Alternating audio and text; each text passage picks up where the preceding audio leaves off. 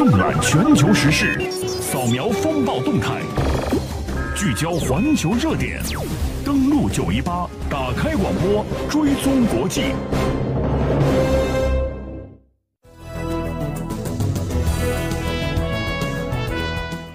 打开广播，追踪国际。您现在听到的是国际新闻栏目，登录九一八，我是燕子。我们来关注一下今天节目的主要内容。登录九一八正在直播，欢迎继续收听。今天的全球聚焦，我们将会关注到北约峰会两天会议缩短为半天，聚焦责任分担和反恐两个议题。特朗普在新总部证明自己才是新老大，老大在峰会上猛批盟友不交军费，反恐话题过渡到现场讨债，德法领导人给出扑克脸。同样是在美国方面，五月二十三号，特朗普政府的首份预算提案出炉，战备为重，而首份军费预算是创下了新高。但是这份军费预算却拒绝买买买，到底要干什么呢？我是杜文龙，打开广播追踪国际，欢迎收听登录九一八。我们进入到今天的第一个全球聚焦，来关注北约峰会，了解一下北约峰会的成果，了解一下特朗普在北约峰会上的表现。而北约峰会这一次也特别关注到了反恐的话题。这次会议对未来反恐有怎样的影响呢？特朗普对北约的强势改革如何影响美俄北约三者之间的关系呢？全球聚焦，我们一起来了解。在五月二十五号，北约峰会在位于布鲁塞尔的北约新总部举行。北约峰会呢，仅仅是有半天的时间。结束之后，北约秘书长斯托尔滕贝格在新闻发布会上表示，北约领导人当天重点讨论了反恐问题，并就有关加强打击恐怖主义的行动计划达成一致。斯托尔滕贝格还表示，北约领导人当天一致决定将加强对美国主导的打击极端组织国际联盟的支持。斯托尔滕贝格还说，各成员国当天还讨论了责任分担的问题，并决定建立成员国年度计划制度，从防务支出、防卫能力以及对北约行动的贡献这三个方面来细化各个成员国的责任。而按照以往的惯例呢，北约峰会都会持续两天的时间，但是本次峰会只有大约半天的日程安排。因此，外界普遍认为，本次峰会的重点并不在于达成重大的决策，主要意义在于促进美欧领导人之间的沟通。也有分析认为，此次出席北约首脑峰会的美国总统特朗普，在很大程度上只是同与会的其他国家政要交换意见而已。包括特朗普、默克尔、马克龙、特蕾莎梅等人会在二十六号前往意大利的西西里岛，出席在那里举行的七国集团首脑峰会。在那个地方，大家会交流国家之间所面临的其他一些棘手的问题。而今年一月份成功当选为美国总统的特朗普，一段北约过时论曾经是语出惊人。我们通过回顾一下特朗普以往的言论，来看一下特朗普对于北约他的态度的转变到底是怎样的。首先来听一听今年一月份他是怎么说的。特朗普说：“我很久以前就说过，北约有问题。首先，北约已经过时了。但是在就任之后呢，特朗普一改以往的口风，态度来了一个一百八十度的大转弯。今年四月份，我们来听一下。” I said it was obsolete. It's no longer obsolete. 特朗普说：“我曾经说过，北约已经过时了，但是现在它不再过时。”这就是特朗普，他可以随时改变自己所说过的话。就是因为这样的话，是为了一个开好头。北约呢，一个全新的地点来迎接这位美国的新总统。北约总部呢，现址大楼是建于上个世纪的六十年代。随着北约成员国的数量增多，大楼日渐显得狭小和拥挤。北约新总部大楼位于北约总部现址对面的一个旧军用机场的所在地，在二零一零年年底正式动工兴建，总建筑面积超过二十五万平方米，建筑耗资高达十二亿美元。来自北约二十八个成员国和二十二个伙伴国的将近四千名工作人员，今后呢会在这里办公。而新的总部呢，迎来了新的老大。在犀利的镜头之下，美国总统特朗普在美国新总部的大楼揭幕式上，用实际行动很好的证明了这一点。在揭幕仪式上，由于北约二十九个成员国的领导都齐聚在一起，镜头下的特朗普从后面走出，直接用手拨开挡在前面的黑山共和国总理，走到前面和其他北约领导人交谈。而黑山共和国是首次以成员国的身份来参加北约峰会，是北约的第二十九个成员国。针对特朗普的这个粗鲁的行动，我们看到媒体的声音是，比如说，英国的 BBC 调侃称，特朗普用行动证明谁才是北约的老大。而社交网络上也有人笑称他是在落实竞选纲领“美国优先”，有人批评特朗普不懂得外交礼仪。目前在网上呢有一段这样的视频，大家可以打开来看一下这个动态图。但是无论如何呢，特朗普可以毫无顾忌的这么做，背后呢是有相当大的底气的。因为在三年前，二零一四年的九月份召开的北约峰会上，北约成员国领导人当时一致同意，将会在十年内将各自的国防开支提高到国内生产总值的百分之二。然而，在二零一六年，北约二十八个成员国当中，只有五个国家达到了这一标准。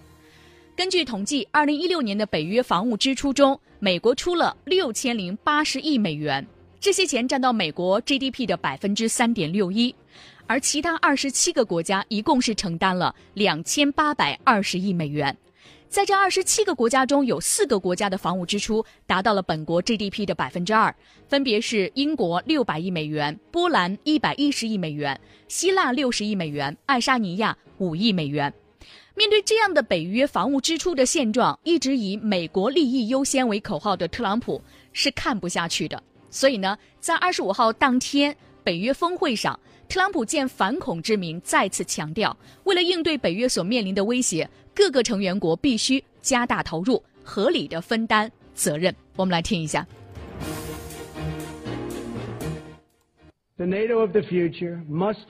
特朗普，北约在未来必须重点应对恐怖主义的威胁、外来移民以及俄罗斯对北约在东部和南部边界的威胁。特朗普曾经表示，有二十三个成员国的国防开支目前没有达到此前约定的标准，没有达到本国国内生产总值的百分之二，有些国家还拖欠着大笔的费用。他说，美国因此承受了巨大的负担。北约成员国欠了美国纳税人的钱，特朗普要求北约的一些国家承担更多的防务支出，也就是要增加军费。Twenty-three of the twenty-eight member nations. 在二十八个北约成员国中，有二十三个成员国的国防开支还没有达到他们应该支出的水平，这对于美国的纳税人来说是不公平的。此外，这些国家在过去几年还拖欠了大笔费用，而且一直没有支付这些费用。这是在北约峰会的现场，特朗普呢特别提出，有二十三个国家没有达到，而且还拖欠了大笔的费用。此外呢，特朗普还表示说，北约成员国必须通力来打击恐怖主义，否则类似曼彻斯特爆炸袭击事件仍然会继续发生。为此，北约各个成员国必须全面履行在军费支出标准等方面的承诺，这样才能够让北约在恐怖主义威胁的面前更加强大一些。而且呢，在说出这番话之前呢，特朗普在北约峰会的现场耍了一个小心机。他表示从来没有，并且也会拒绝询问北约新总部大楼的造价，因为新大楼建筑美丽。特朗普的意思呢，似乎呢在暗示在场各位成员国的领导人说：“看，你们都有钱盖新大楼，就没有钱交防卫费吗？”以上我们介绍到的是，在这一次的北约峰会上，虽然只有半天，但是特朗普呢是频频的出场。比如说，他用手拨开黑山共和国的总理，自己走到前面。当然，总理呢说没事儿，他没有感到特朗普把他给拨开，然后把他给推开这样的一个动作。另外，特朗普在现场也批评了很多国家没有达到之前的约定的承诺，把军费支出呢达到这个国家国民生产总值的百分之二，另外还拖欠了大笔的费用。另外，他也特别指出说，接下来的反恐呢是北约各个成员国一定要去努力达到的内容。那么，北约方面有怎样的一个回应呢？对于特朗普的这一连串的表态，北约秘书长斯图尔滕贝格评价说，美国总统特朗普在本次峰会上清楚地表明了美国对于北约以及集体防卫的承诺，但是也清楚地传达了要求各个成员国加大军费开支的信息。斯图尔滕贝格称，特朗普的相关表态非常直言不讳。他本人此前也听到过特朗普的类似坦率的发言，而外界分析认为，这次北约峰会完全成为了特朗普的讨债大会，也让原本理应喜庆的气氛被特朗普批评的致辞搞得分外的尴尬。站在场下的德国总理默克尔、法国总统马克龙面无表情。其实呢，从特朗普就任美国总统以来，美国和北约的关系就一直非常的尴尬。美国对此就抨击北约，并要求北约一些国家应该承多更多的防务支出，要增加军费。而美国总统特朗普批评的就是北约的欧洲成员国，你为了你自身的安全承担支出都不足，所以这些国家应该承担更多的防务支出。我们再来听一听他是怎么说的。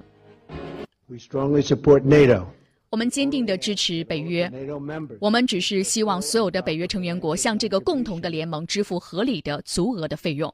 所以，费用这个问题成为特朗普这一次参加北约峰会非常重要的一个议题，也就是来讨债的。在经费的问题上，特朗普还威胁说，如果不能够缴纳足够的会费，某些国家就应该退出北约。所以我们接下来要听几个分析：从乔迁之喜到反恐运动，再到讨债大会，特朗普如此调动北约成员国的情绪，想达到怎样的一个效果呢？中国社科院美国研究所助理研究院研究员刁大明先生认为。特朗普对北约各国在反恐问题上的表现，其实非常的不满意。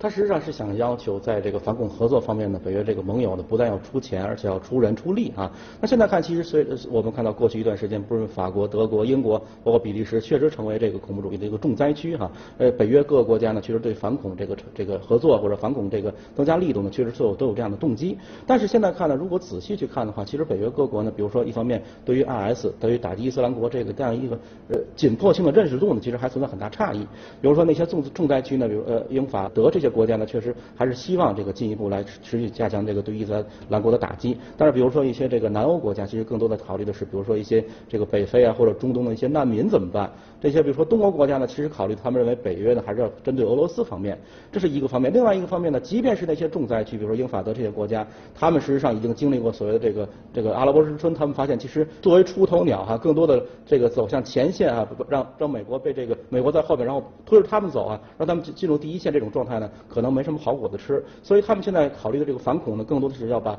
问题解决在门里哈。比如说，现在去年七月份这个默克尔发表了所谓九点这种反恐的这种九点九项建议，里面其实基本上是在谈难民问题啊，谈这个预警机制啊，谈情报共享啊，甚至谈一些比较大型的这种这个反恐演习。今年十月份，英国也会有一个大型的反恐演习。新上来的这个法国总统这个马克龙呢，基本上也在谈到，比如说这个难民问题可能解决不了，这个有效的解决反恐，可能要加强所谓的情报共享等等。所以他们基本上还是要在解决解决在门门里的问题，不是会像以前那种情况下，北约大幅度的进行海外的这样一些行动。所以这方面呢，恐怕是特朗普这个满足不了特朗普需求的。所以这就意味着，可能对于特朗普而言，他心里应该很明白，这种军费的这样一种这种索要啊，这种称索恐怕很难以实现。那就意味着，可能他就有两个选择：第一方面，如果你不不把军费凑齐的话，那可能比如说北约第五条，比如说我就这个所谓的这种集体防卫，那我可能就要就会就会撤退，就会减减轻这个美国所谓的负担。同时呢，如果你你要要另外一种选择，就是如果你军费达到要求的话，那好，我们就做大交易。比如说你在贸易方面，是不是跟欧盟的贸易或者跟欧洲，比如说德国、法国这样的贸易，是不是你会有一些让利？这个的恐怕是特朗普呃另一另一方面的。嗯，另外呢，中央党校国际战略研究院副院长高祖贵先生认为，特朗普其实呢就是想通过这次峰会来推动北约各国在反恐的问题上做出一个更大的贡献。呃，从特朗普美国角度来说，他确实可能要推动北约在反恐方面做出更大的贡献，因为他我们都知道，他此前是到了沙特，到了以色列。那么到沙特到阿拉伯国家海合会开会的时候，他显然是要聚焦大家一起来合作打击 IS 这个极端组织，有这个想法。但到了北约之后，恐怕是有难度，因为北约我们看到它的功能、它的历史来，它是一个传统的军事组织。你现在让北约它转型来找去反恐，恐怕是有很大难度的。而且北约现在有更明确的任务去应对俄罗斯的挑战。北约现在这一套的方向，包括力量部署，包括军费开支，包括演练，都是奔着应对俄罗斯的挑战，在中东这一条线应对这个挑战来的。所以你让他去干，显然有难度。但是北约国家、欧洲的北约成员里面，他可以更多的合作去反恐，那是通过美国所领导的那六十八个国家那个全球反恐联盟那个里面去。我们看到现在的美呃英国、法国、德国、第意大利都在里面发挥很大的作用，而且那些国家是那个在那个机制里面，包括更多的空袭、更多的轰炸，都在做那个工作。所以现在如果从反恐下来，在那里国际合作，如果你占据那个，他还得需要现在的伊斯兰这个极端组织，他们已经他们的威胁其实在不在伊拉克这区啊，不在那个地区，更多的已经转到欧盟内部来了。那么它已经扩散到转移到这儿来之后，那么对于北约的欧洲更重要的是就是刚才说到的内部整个安全防范如何加强。刚刚我们听到的是两位带来的分析。当然了，特朗普有这样的言论，北约方面其实呢也会有相关的回应，但是呢，目前还没有听到他们一个具体的声音。当然，特朗普也说坚定的支持北约，而且他特别指出的是应该联合起来打击。恐怖主义，这些呢，其实都是大家面临的一些问题。可是对于北约的成员国来说，想要达到特朗普的反恐要求，就要在原来的基础上再出钱、再出力，而钱是推动一切的根本。所以他们能不能够达成特朗普的要求呢？全球聚焦，全球聚焦。打开广播追踪国际，欢迎朋友们继续锁定关注国际新闻栏目，登录九一八，我是燕子。我们稍后的全球聚焦继续来关注北约峰会召开两天的会议缩短为半天，聚焦责任分担和反恐两个议题。特朗普在新总部证明自己才是北约的老大，老大在峰会上猛批盟友不交军费，反恐话题过渡到现场讨债，德法领导人给出了一张扑克脸。们特别谈到了特朗普在北约峰会的现场呢，是正式的讨债。那么在这样的一个情况下呢，北约各成员国是否能够达成特朗普的要求呢？我们首先来听一下分析。其实我们看到呢，这是特朗普就任美国总统以来第一次呢到欧洲进行访问。他这两天的行程安排是：五月二十四号傍晚抵达了比利时的首都布鲁塞尔，二十五号上午先后会晤比利时的国王及首相。中午的时候呢，首次与法国总统马克龙共进午餐。下午的时候呢，他参加北约峰会，先后会见德国总理默克尔、英国首相特蕾莎梅。这是特朗普首次在多边的场合下和两位欧洲主要领导人会见。随后呢，他赶赴意大利的南部西西里岛参加 G7 峰会。对于特朗普而言，这一系列的会议带来了一个重要的机会，推动欧洲盟友在国防预算上来履行承诺。而对欧洲而而言呢，也是检验特朗普在欧盟、北约事务上的诚信度的时候。那么在这样的情况下呢，北约各成员国是否能够达成特朗普的要求，把军费的支出提高上来呢？我们先听两位的分析。刁大明先生说，欧洲的经济增长缓慢，北约军费的缺口并不是一蹴而就的一个事情。所谓的北约现在军费缺口啊，恐怕是难以一蹴而就的解决哈。现在看这个，一方面是因为呃，刚才这个欧洲整个现在经济确实也是有一定的困境。事实上，二零一六年欧洲整个的这个 GDP 增长是一点七，实上是比美国略好一点而已哈。同时呢，事实上一定程度上也是因为这个欧洲各个国家呢，它对整个这个财政的这样一个分配本身呢，确实有一个一定的惯性。比如说我们以德国为例，德国比如说现在它确实没有这个达到二点百分之二的水平，大概也就一点二的状态。但是呢，它在军费方面是一点二的这个。GDP 的这样一个比例，但是它在所谓的社会福利支出上呢是大概百分之二十五点三左右。实际上，很多西方、很多这个欧洲的这种国家呢，它大多数情况下呢，在这个是一个比较高福利的这样一种状态。同时呢，现在很多这个又要求减税等等，它本身呢就是有一种债台呃，就是有一种这个巧妇难为这个无米之炊的感觉哈。所以通常情况下，而且很多时候，无论是这个所谓的这个社会福利支出还是军费支出呢，通常情况下是所谓的这种强制性支出，并不是自主性很强的。它不是一个零基的，就是呃去年的情况可以推倒重来，重新做一次，不是这样的。它往往是一种渐进式的，所以也很难想象，比如像德国这样的国家，通过比较短的时间内能从把从一点二的水平变成到翻倍变成到二的水平是很难的。特别德国这样一个有这种这个历史背景的这样一个国家，如果一下很大幅度的调整这种军费的话，恐怕周边周边国家呢也会有一所有所警惕哈。好，我们再来听一位的分析，时事评论员李伟先生，我们来听一听他说的：欧洲国家迟迟拖欠着不换，和他们的心态其实呢也有关系。呃，这个特朗普这个账算得很细，说二十八个国家北约成员国有二十三个国家没有按照比例来分摊军费。那么在特朗普看来呢，如果你们不分摊军费，等于是我美国人花钱来保护你们这个北约其他成员国的安全，等于是我给你们当看家的，呃，看门的人了啊，你还不付工资，这是这个美国的看法。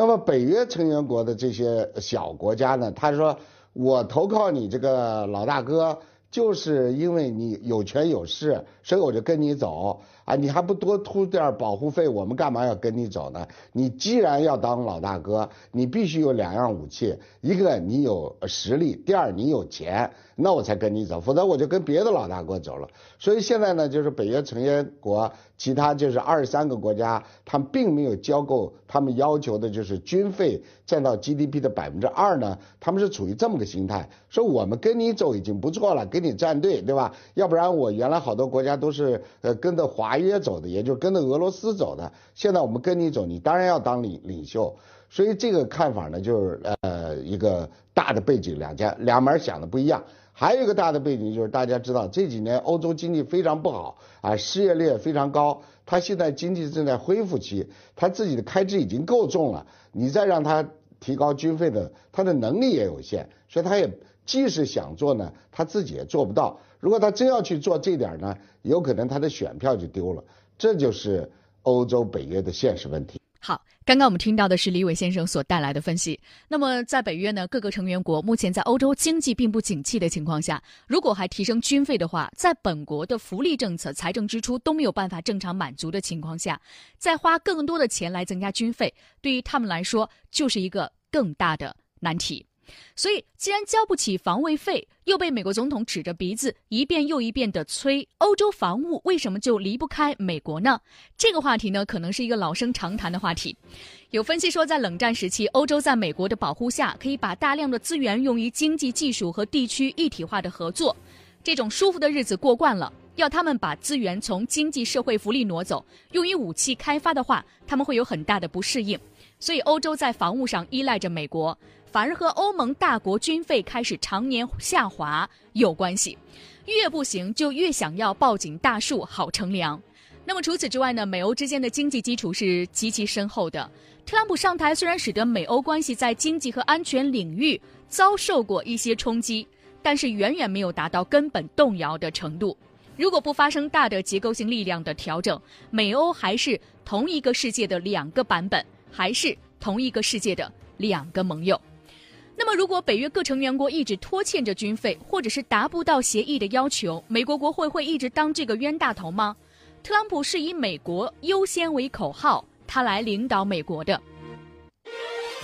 有分析说，在美欧双方经济利益如此明显的情况下，美国不可能放弃欧洲。当相互之间的经济如此联系密切的时候，必然也要在军事领域有着非常紧密的联系。但是呢，不排除以商人身份出身的特朗普，以北约各国的防卫费作为美国与欧洲国家的经贸往来方面谈判的一个筹码。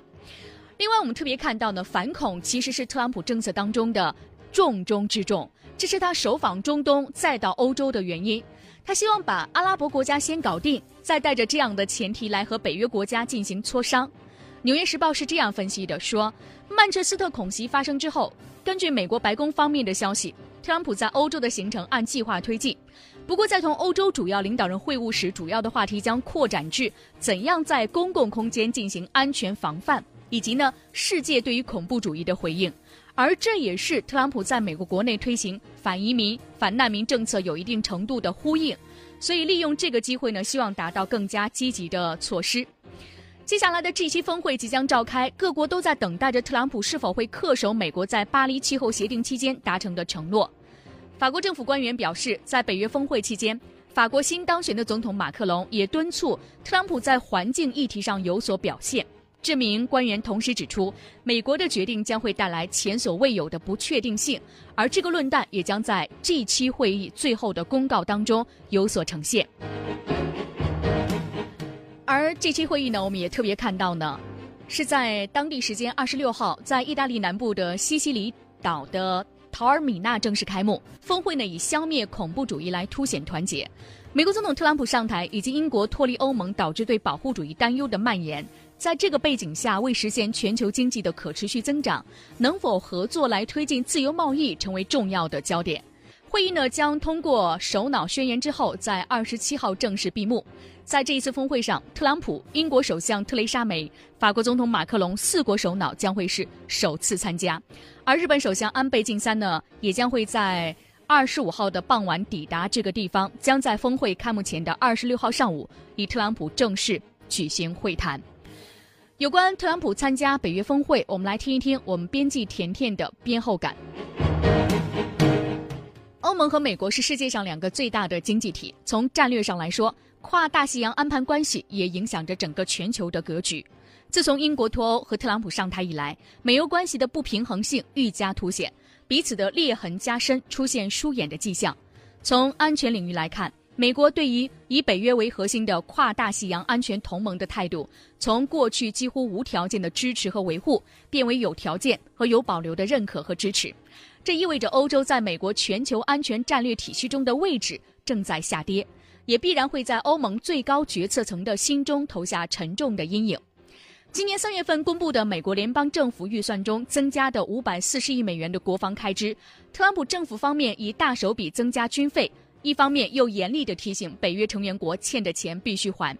这表明欧洲在美国未来的全球安全战略体系中的位置显得更加不重要。特朗普打算增加那么多军费，不会用在北约头上，而北约对于特朗普也开始不太信任，意识到美国的可靠性正在下降。但是呢，在安全和防务方面，欧洲国家的选择余地非常的小，只能够继续的依赖和美国的合作，这就形成了双方彼此看对方不那么顺眼，又不得不把安保利益捆绑在一起的尴尬的境地。另外一方面，对于俄罗斯而言，美欧的分歧越大，对俄罗斯来说是越有利。以上呢，我们特别关注到的是特朗普呢，他首访到达了欧洲，参加了北约峰会。在北约峰会的现场，他首先呢是参加了北约新大楼的揭幕仪式，此后呢是发表了致辞，从共同承担责任来面对恐怖主义到最后的讨债大会。另外也彰显出美国和北约之间未来在安全合作方面会面临着哪些分歧和难题。